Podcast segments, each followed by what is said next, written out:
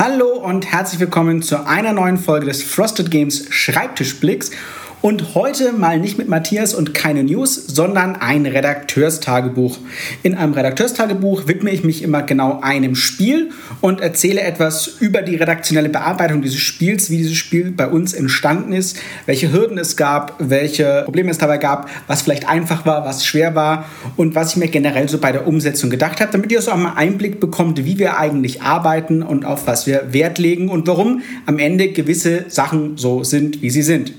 Und heute geht es um Nemo Swarm. Das ist ganz praktisch, denn die zweite Auflage von Nemo Swarm, die steht aktuell bei uns in den Startlöchern und kommt demnächst in den Handel. Spiel ist also wieder verfügbar. Der perfekte Zeitpunkt also, dass wir uns jetzt nochmal anhören, wie ist denn eigentlich Nemo Swarm bei uns entstanden. Das Ganze beginnt tatsächlich zum gleichen Zeitpunkt wie Dawn of the Sets, unser anderes Spiel vom Verlag Victory Point Games, das wir lokalisiert haben.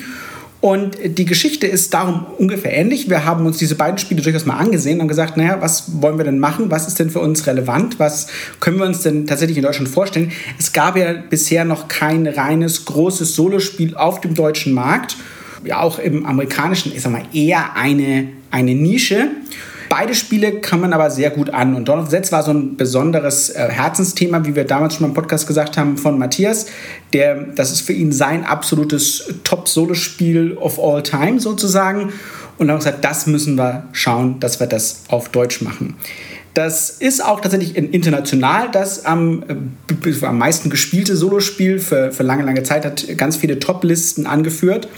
Und äh, quasi ganz, ganz äh, knapp dahinter kam Nemo's War. Nemo's War ist auch gesagt vom selben Verlag, Victory Point Games. Und ist ebenfalls ein eigentlich reines Solospiel. Wir ähm, sind noch ein bisschen weitergegangen. Es kam in der sogenannten Second Edition. Das ist eigentlich das, was ihr hier in Deutschland kaufen könnt. Das ist eine Neuaufbereitung des Spiels gewesen. Das Original sah deutlich anders aus. Das war also auch nicht so hübsch.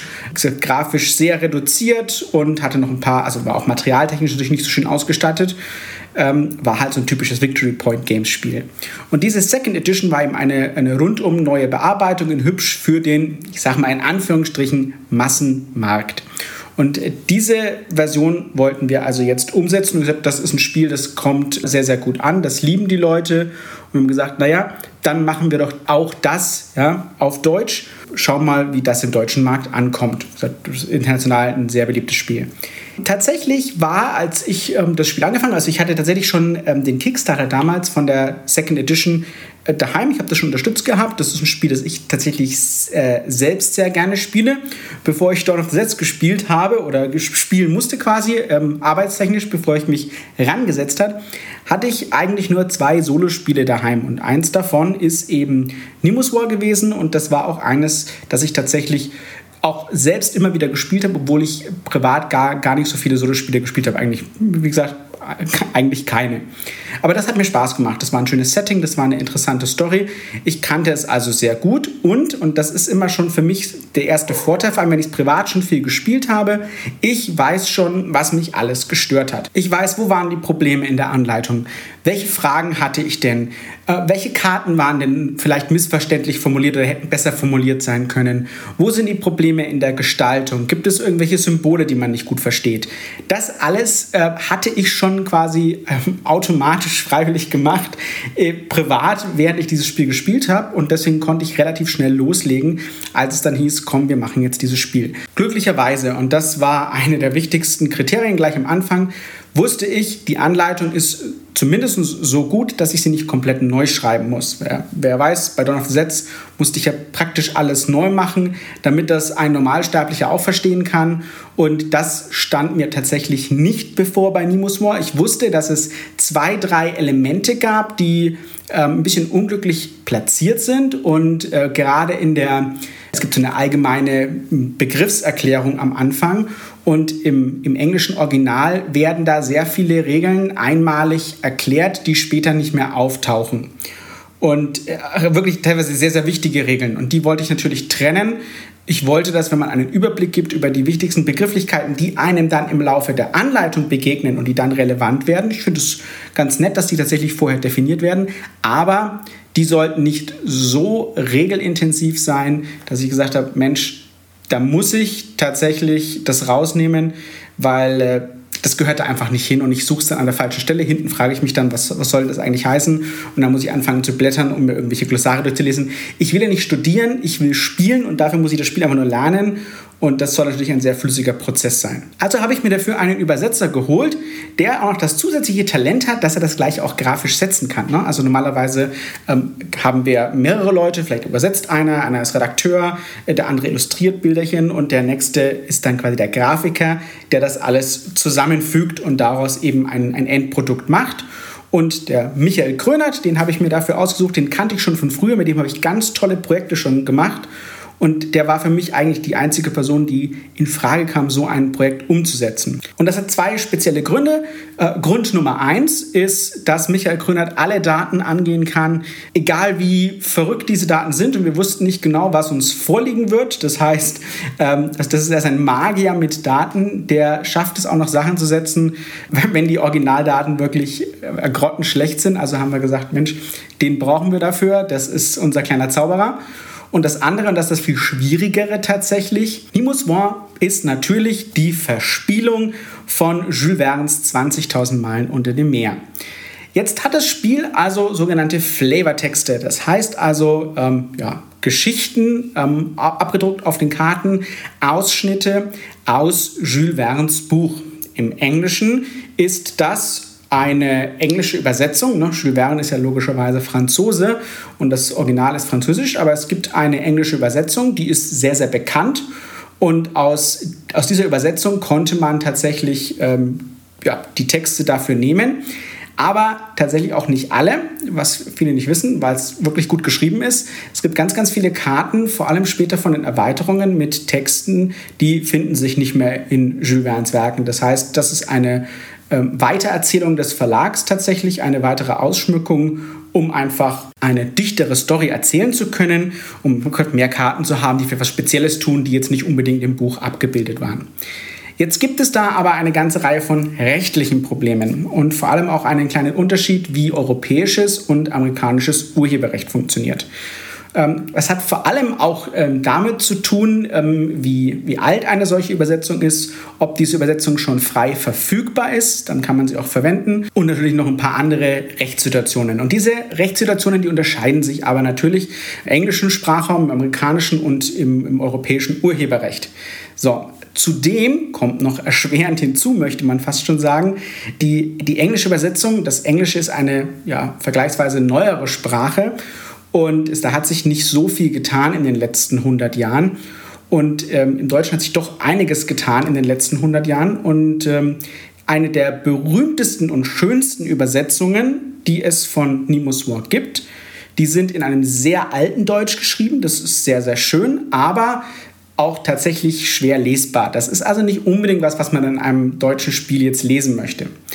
Allerdings, und wir haben uns tatsächlich schlau gemacht, weil wir natürlich auch möglichst treu sein wollten zum, zu der originalen Vorlage, haben wir geguckt, können wir denn überhaupt eine deutsche Übersetzung frei verwenden? Ist das möglich? Und dann haben wir uns sich eingelesen und haben festgestellt, es ist so, dass äh, viele der Übersetzungen noch geschützt sind, viele der bekannten Übersetzungen noch geschützt sind und immer noch ähm, laufendes Urheberrecht haben und dass tatsächlich sehr viele Verlage, die jetzt neue, ähm, also die Geschichte 20.000 Meilen oder mehr neu auflegen, die ist ja frei verfügbar, ähm, sie neu übersetzen und oftmals viele Partien dieser Übersetzung anpassen, aber den Stil so lassen, wie wenn er von dieser alten besonderen Übersetzung ähm, eines Leipziger Verlages, äh, ja, das ist so entsprechend, es liest sich so.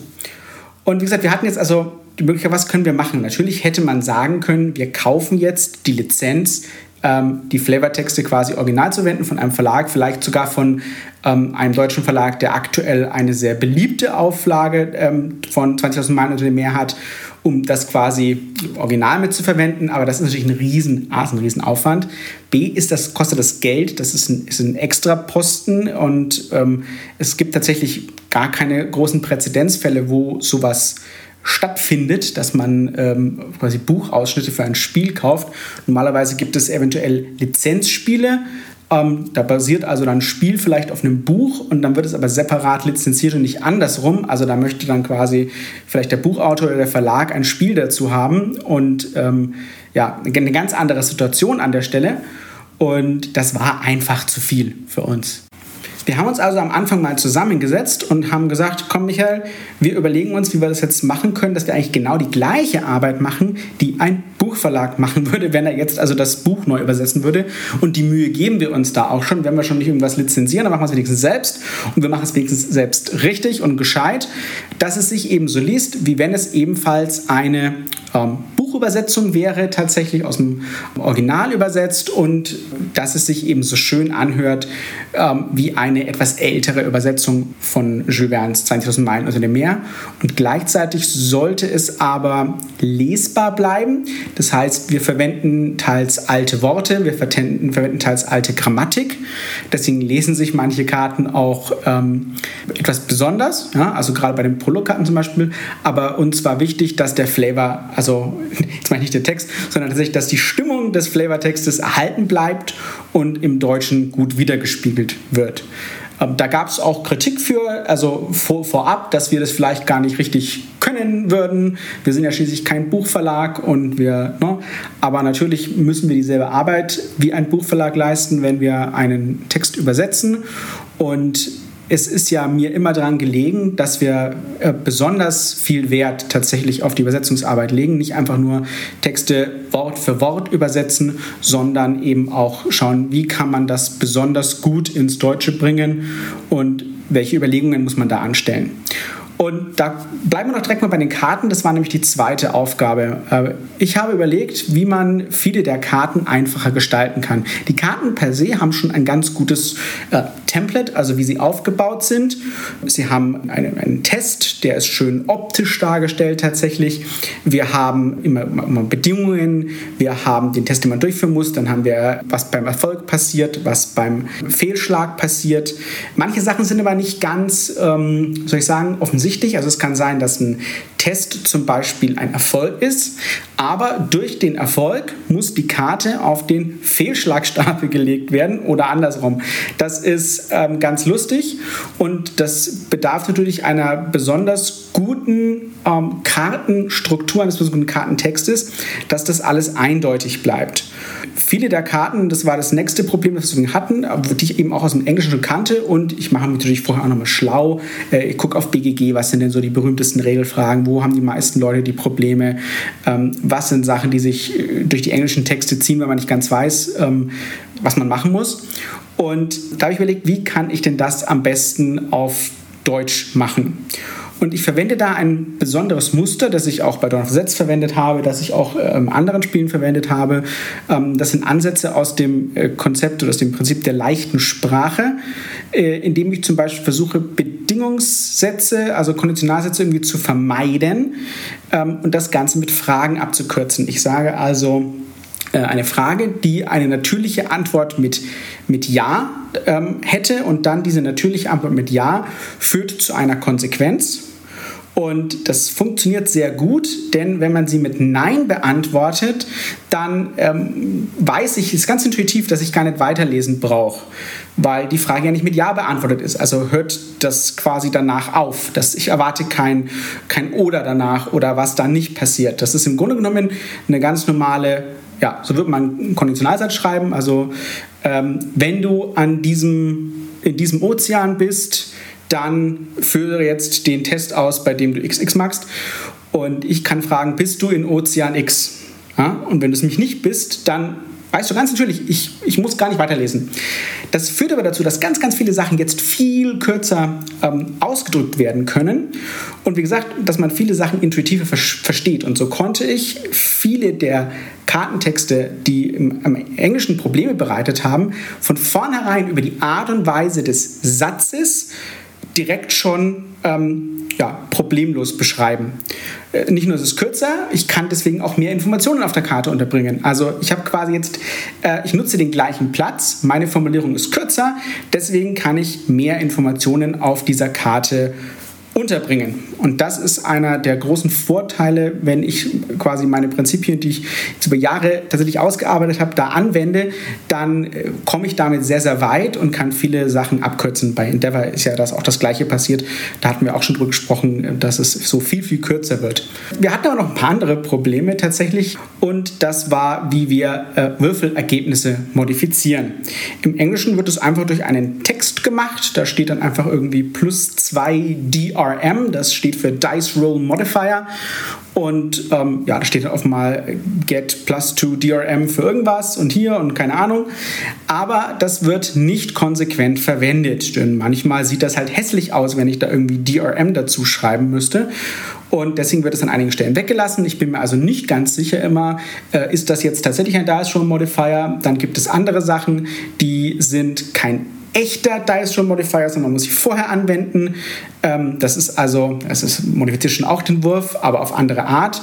Und dann gibt es noch die sogenannte Notfallhilfe äh, auf Deutsch. Und Notfallhilfe, die ist nach dem Wurf. Und das ist auch ein bisschen ungewöhnlich jetzt spielerisch gesehen. Und das muss aber alles natürlich aus einem Guss sein. Und äh, für, für, mich war ganz klar, am einfachsten lösen wir das mit einem Symbol. Und wir haben die Freiheit bekommen, ein eigenes Symbol zu entwerfen. Und ähm, ich wollte das eigentlich mit unserem ähm, Grafiker machen, der, oder mit einem Illustrator machen, dem wir, mit dem wir viel zusammenarbeiten. Das war der, der liebe Clemens Franz und den sollte man ja durchaus kennen. Und ähm, ich habe ihm da ein paar Zeichnungen zukommen lassen, die ich mir vorstellen könnte, wie man einen ganz einfachen Würfelmodifikator macht, der auch über ähm, Farben relativ schnell regelt, ähm, was positiv, was negativ ist und ähm, ja, wie man da eben die Zahlen mit reinschreiben könnte. Und ich habe gesagt, guck mal, ob du was Schönes draus machen kannst. Und dann kam einfach zurück, ähm, nee, das äh, ist ziemlich gut und müssen wir nichts mehr dran ändern. Und ich sagte, super, dann einfach machen, fertig. Und so ist dann dieser Würfelmodifikator entstanden. Als wir es dann den Amerikanern gezeigt haben, waren die total begeistert und gesagt, wow, das ist ja da verrückt. Also das sieht so gut aus. Das fügt sich auch so toll tatsächlich ein. Wir können uns ja gar nicht vorstellen, dass das jemals anders ausgesehen hat. Ja, das waren nämlich die einzigen Änderungen, die tatsächlich an der Stelle stattgefunden haben. Ich wollte etwas mehr Flavor ins Spiel bringen. Und ähm, das ist gar nicht so einfach. Ein Spiel, wo man schon so viel Story und Stimmung hat. Äh, das Wichtigste für mich aber ist, wie man mit Aktionen umgeht. Und deswegen wollte ich zum Beispiel heißen, die, die Grundaktionen im Spiel auf Englisch, wie sie Repair, Refit, ähm, äh, Search, also ganz einfache Sachen, ja, das ist nicht viel Flavor. Und ich wollte eben, dass man, dass man da Begriffe hat, die, die äh, viel näher an dem sind, was man tut. Da heißt es dann zum Beispiel Technologie ähm, nachrüsten oder Landgang gestatten. Ja? Für REST, auf Englisch einfach REST und bei mir ist das Landgang gestatten und so ein bisschen mehr Flavor reinbringen und trotzdem ähm, sollte es nicht überfrachtet ähm, wirken. Das ist ganz wichtig, auch wenn es jetzt quasi ein längerer Begriff ist, muss das alles noch stimmig sein. Und wir haben uns dann entschieden, dass wir quasi den Hauptbegriff, auf den man schnell schaut, wie Schatz, Technologie, ja, äh, Landgang, dass diese Begriffe ähm, Großbuchstaben geschrieben werden und dann das, das Verb dazu zum Beispiel ganz normal. Ja, also stehen Technologie und darunter klein ausrüsten. Und das funktioniert ganz gut, ähm, gibt aber dem, den Aktionen einfach noch viel mehr ähm, ja, Flair mit. Man hat ein bisschen mehr Stimmung. Man fühlt sich einfach ein bisschen mehr abgeholt. Das war das Ziel. Ihr seht da, es sind wirklich immer viele Überlegungen mit drin und ich weiß, ich mache mir da auch immer mehr Arbeit, als ich mir eigentlich machen müsste. Das ist einfach etwas, was wir uns lange, lange Zeit überlegt haben. Was wollen wir von den Spielen, die wir euch geben, was wollen wir damit erreichen? Welches Level, welches Niveau möchten wir erreichen? Äh, welchen Mehrwert möchten wir euch geben? Man ist einfach so, so sehr gewohnt, dass man äh, einfach halt eine Übersetzung eines, eines englischen Titels bekommt und dann ist das genau so, Wort für Wort und wenn man sich die englische Karte quasi anschaut oder das englische Spielbrett, dann sieht das einfach genau so aus und halt einfach nur auf Deutsch und kann teilweise teilweise wortwörtlich quasi, wenn man die Anleitungen vergleichen würde, hier nachschlagen, wie, der, wie das Ganze auf, auf, ähm, auf Englisch hieß und dann auf Deutsch heißt. Und das machen wir ja nicht, sondern wir möchten ja wirklich das Ganze rundum anfassen. Und deswegen konnte ich es mir auch erlauben, eine ganz wichtige Sache neu anzufassen, dass ganz, ganz viele Leute Probleme mit haben und wo eine der Kernstrategien in Nimus War tatsächlich drinstecken und das ist das Platzieren von Schiffen. Ähm, das nennt sich auch ein bisschen anders im, im Englischen und ich habe daraus die Kontaktphase gemacht und habe da eine der wichtigsten redaktionellen Entscheidungen da eigentlich gemacht. Ich habe ähm, zwei Plättchen voneinander getrennt, sprachlich und damit auch, wie man sie behandelt. Ähm, und das sind die, auf Englisch gibt es die sogenannten Hidden Ship Tokens. Das sind bei mir der unbekannte Kontakt. Also das, wo man durchs äh, Periskop eigentlich schaut und es sieht auch eben so aus. Man, man sieht quasi, man sagt Schiff ahoi, aber hat keine Ahnung, was es ist und muss das erst identifizieren. Und im Spiel ist es wie gesagt so, dass ich diese, erst diese Hidden Ship Tokens, also diese, diese unbekannten Kontakte platziere. Und da kamen jetzt ganz, ganz viele Probleme auf, gerade im Englischen, aus vielerlei Gründen. Erstens heißt das Hidden Ship Token, ist aber gar kein Chip, heißt aber so.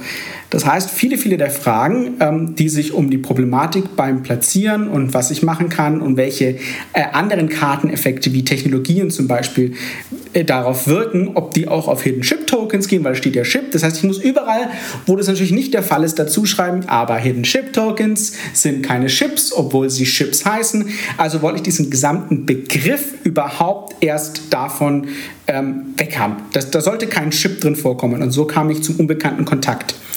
Und das hat aber noch weitere Sachen zur Folge.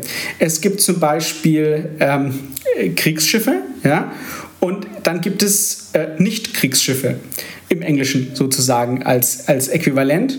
Und das sind bei mir Zivilschiffe, die haben tatsächlich bei mir einen Namen. Und auch das hat dazu geführt, dass ich ganz anders mit ihnen umgehen kann und dass ich diskrete Begriffe für unterschiedliche ähm, Sachen habe. Ich habe den unbekannten Kontakt, ich habe das Kriegsschiff, ich habe das Zivilschiff und das erlaubt mir, meine Effekte ganz äh, viel, viel präziser zu beschreiben und damit direkt Fragen zu beheben, im, quasi im Englischen, die, die können im Deutschen gar nicht aufkommen, weil ich dafür einen anderen, einen anderen Begriff habe. Dennoch musste ich die Kontaktphase etwas umschreiben, weil sie gesagt eine der schwierigsten Sachen im Spiel sind und eines der wichtigsten. Das liegt daran, dass man, wenn man einen, einen, einen unbekannten Kontakt ersetzen muss mit einem Schiff, man eine ganze Reihe von Bedingungen abfragen muss. Und die verhalten sich eigentlich auch ein bisschen anders. Also die erste Bedingung, die ich habe, die ist eigentlich ein, ähm, macht das eine. Wenn das eine nicht ist, macht das andere. Aber die sind, die tun irgendwie das Gleiche. Ähm, die musste ich aber irgendwie zusammenbringen, dass sie trotzdem, äh, dass sie trotzdem zwei Sachen sind unter einem Punkt. Sonst, ich, äh, ne, sonst würde ich dann noch einen, eine Bedingung anknüpfen müssen und das wäre ganz, ganz schlecht gewesen. Und dann kommt erst, äh, wenn das beides nicht geht, dann magst du erst Schritt 2. Und wenn Schritt 2 nicht geht, magst du Schritt 3. Wenn Schritt 3 nicht geht, magst du Schritt 4. Und das konnte ich so aber ähm, gesagt, aufdröseln. Und da ich wieder meine Fragestellung verwenden konnte, aus der leichten Sprache, die ich schon bei den Karten angewandt habe, konnte ich das so komplett neu strukturieren. Und man, man geht jetzt ganz einfach dadurch. Und der wichtigste, und das ist auch der wichtigste ähm, äh, strategische Part an diesem Spiel, den man wirklich drauf haben muss, ist, wie gesagt, ich ersetze einen, einen unbekannten Kontakt mit einem Schiff zum Beispiel in den europäischen Meeren. Ich muss dann aber nicht das gezogene Schiff da hinlegen, wo ich den unbekannten Kontakt, wo der lag, sondern ich kann quasi dann noch entscheiden, ob ich nicht einen anderen unbekannten Kontakt ähm, ersetze. Das heißt also, ich sage, ich ziehe ein Schiff, ich möchte was ersetzen und dann entscheide ich, mache ich das hier oder in einem angrenzenden Ozean zum Beispiel. Was, was, was, was mache ich da an der Stelle? Und das ist eine so wichtige Entscheidung im Spiel, weil man da unliebsame Schiffe quasi anders platzieren kann oder schauen kann, dass in einem Ozean ähm, nur Zivilschiffe sind, damit ich nicht noch einen zusätzlichen schlechten Würfelmodifikator erhalte. Da kann man so viel anstellen, dass es äh, ja, elementar ist, dass man das gut versteht. Und äh, ja, wie gesagt, mit dieser, mit dieser Umwandlung der, der, in der Kontaktphase, mit der Kontaktpriorität, die man abhandeln muss, habe ich sehr, viel, sehr viele Sachen leichter machen können Und ähm, allein schon, und das ist, sind auch so Kniffs und Tricks, ähm, wenn ich schreiben kann, handle die Kontaktpriorität ab, dann muss ich nicht schreiben, ähm, führe die Platzierung von Schiffen durch und mache dabei, äh, keine Ahnung, beachte dabei 1 bis 4 oder so, wie es oftmals im englischen Äquivalent dasteht, sondern ich kann das recht einfach machen. Und so habe ich dann auch den Rundenablauf etwas angepasst, ähm, wie man tatsächlich die einzelnen Schritte macht. Das ist auch etwas, also ist anders, als das im Englischen ist, sodass es ein bisschen stringenter ist. Dafür musste ich ein paar Sachen ähm, umschieben, aber mit der jetzigen Abhandlung ist es etwas einfacher. Und ähm, um nicht jetzt zu weit auszuholen, habe ich auch geändert, wie der Kampfablauf funktioniert und habe das mit diskreten Begriffen verwendet. Ich habe also gesagt, das Kriegsschiff schießt und die Nautilus greift an. Das ist, sind eher ungewöhnliche Namen für Phasen, aber sie sind sprechend und ich konnte sie recht gut auf Kartentexten verwenden und das ist mir immer wichtig, dass es sich schön einfügt im, im Lesefluss und sich auch schön anhört. Ja. Ähm, das Kriegsschiff schießt, wenn das Kriegsschiff schießt, ähm, erhalte plus eins zum Beispiel. Und das ist jetzt ein, ein, ein Satz, ähm, ist aber tatsächlich auch der Phasenname. Und dann setze ich den Phasennamen kursiv, weil alle ähm, dedizierten Begriffe kursiv gesetzt werden. Und schon habe ich nicht nur einen schönen Satz da stehen, sondern ist auch noch regeltechnisch absolut konform. Und das waren so ähm, kleine, aber wichtige Sachen, äh, die ich gemacht habe, damit es einfach ein runderes Gefühl gibt und dass die deutsche Ausgabe des Spiels auch die schönste und beste Ausgabe wird. Und das hat, also es war nicht ganz so anstrengend, wie gesagt, als das bei the Sets der Fall war. The Sets war, musste ich viel mehr machen, hatte aber auch weniger Möglichkeiten, etwas zu ändern, weil es eine so große Fülle an Sachen war. Wenn ich da einzelne Sachen geändert hätte, jetzt habe ich schon neun Monate gebraucht, äh, die das noch viel länger gemacht, äh, viel länger gemacht hätte. Und hier konnte ich mich quasi am, am Feintuning ähm, die meiste Zeit aufhalten. Keine Ahnung, dass man zum Beispiel bei den Ereignisschiffen, bei den Schwarzen auch abgebildet bekommt auf dem Spielbrett, dass das eine die Glasgow ist und das andere die, die Cerberus und von welcher Karte das tatsächlich kommt und nicht nur einfach Eventship dasteht. Das, das, ist, das ist einfach viel einfacher und man sieht ja genau, was ist es denn eigentlich überhaupt. So, jetzt habe ich euch wirklich lange erzählt, was so alles bei Nemo's War passiert ist. Ähm, eine Sache, die am Ende noch sehr, sehr frustrierend war. Wir hatten die Daten ja recht schnell fertig, damit ihr mal seht, wie sowas, wie sowas abläuft. Wir hatten die Daten recht schnell fertig. Das heißt, ich habe für die gesamte Umsetzung des Spiels gerade mal äh, zweieinhalb Monate gebraucht, zusammen mit Michael Krönert. Das war richtig flott und wir haben wirklich rausgehauen. Wir wollten es nämlich pünktlich zur Messe Essen da haben im Oktober. Und äh, wie ihr wisst, ähm, ist es nicht Oktober geworden, sondern es ist der sehr, sehr frühe Sommer dieses Jahres geworden. Und das lag daran, dass ewig und drei Tage die Daten beim Drucker lagen, aber wir keine Freigabe vom Originalverlag bekommen haben. Das war tatsächlich äh, doof, aber es war ein Zusammendruck mit vielen anderen Verlagen. Ähm, äh, dann gab es Probleme in der Kommunikation. Das passiert öfter mal in China, dass man, dass man, dass der eine was sagt, dass er auf eine Freigabe vom anderen wartet und der andere denkt eigentlich, warum gibt der nächste nicht die Freigabe? Das ist, das passiert leider. Und dann verschieben sich ja immer die Drucktermine. Das heißt, nur weil wir jetzt sagen, wir machen das jetzt, ah, jetzt gebe ich euch die Freigabe, dann sagen die, ja, jetzt ist euer Druckslot weg, der nächste kommt in acht Wochen, ja, dann können wir euch wieder einbuchen, dann vorher sind mal die anderen dran. Und so hat sich das verschoben und das war so furchtbar, weil wir nichts tun konnten. Wir saßen, wir haben die Daten längst alle abgegeben, wir haben alles bezahlt, das darf man nicht vergessen, ne? wir bezahlen das ja schon und äh, ne, wir machen ja erst Geld wieder zurück, wenn wir anfangen, die Spiele zu verkaufen und dann sitzen wir quasi auf den Kosten für Monate und Monate und viel länger, als wir das ursprünglich mal eingeplant haben. Und ähm, ja, und dann sitzt du da und, und ärgerst dich. Und ihr ärgert euch, weil ich sage, jetzt verschiebt sich das schon wieder, jetzt verschiebt sich das schon wieder und dann verschiebt sich das schon wieder. Und das war für euch ärgerlich, für uns war es noch ärgerlicher und das war eigentlich echt frustrierend und für so ein Spiel, wo so viel Arbeit da noch reingeflossen ist ähm, und wo ich so froh bin, wie die Version jetzt ist, wie sie denn vorliegt und ich bin sehr, sehr froh, wie sie geworden ist. Und deswegen hoffe ich, dass ihr jetzt auch mal so einen Einblick bekommen habt, wie viel Arbeit ist in dieses Spiel eigentlich reingeflossen, was haben wir gemacht, was haben wir geachtet.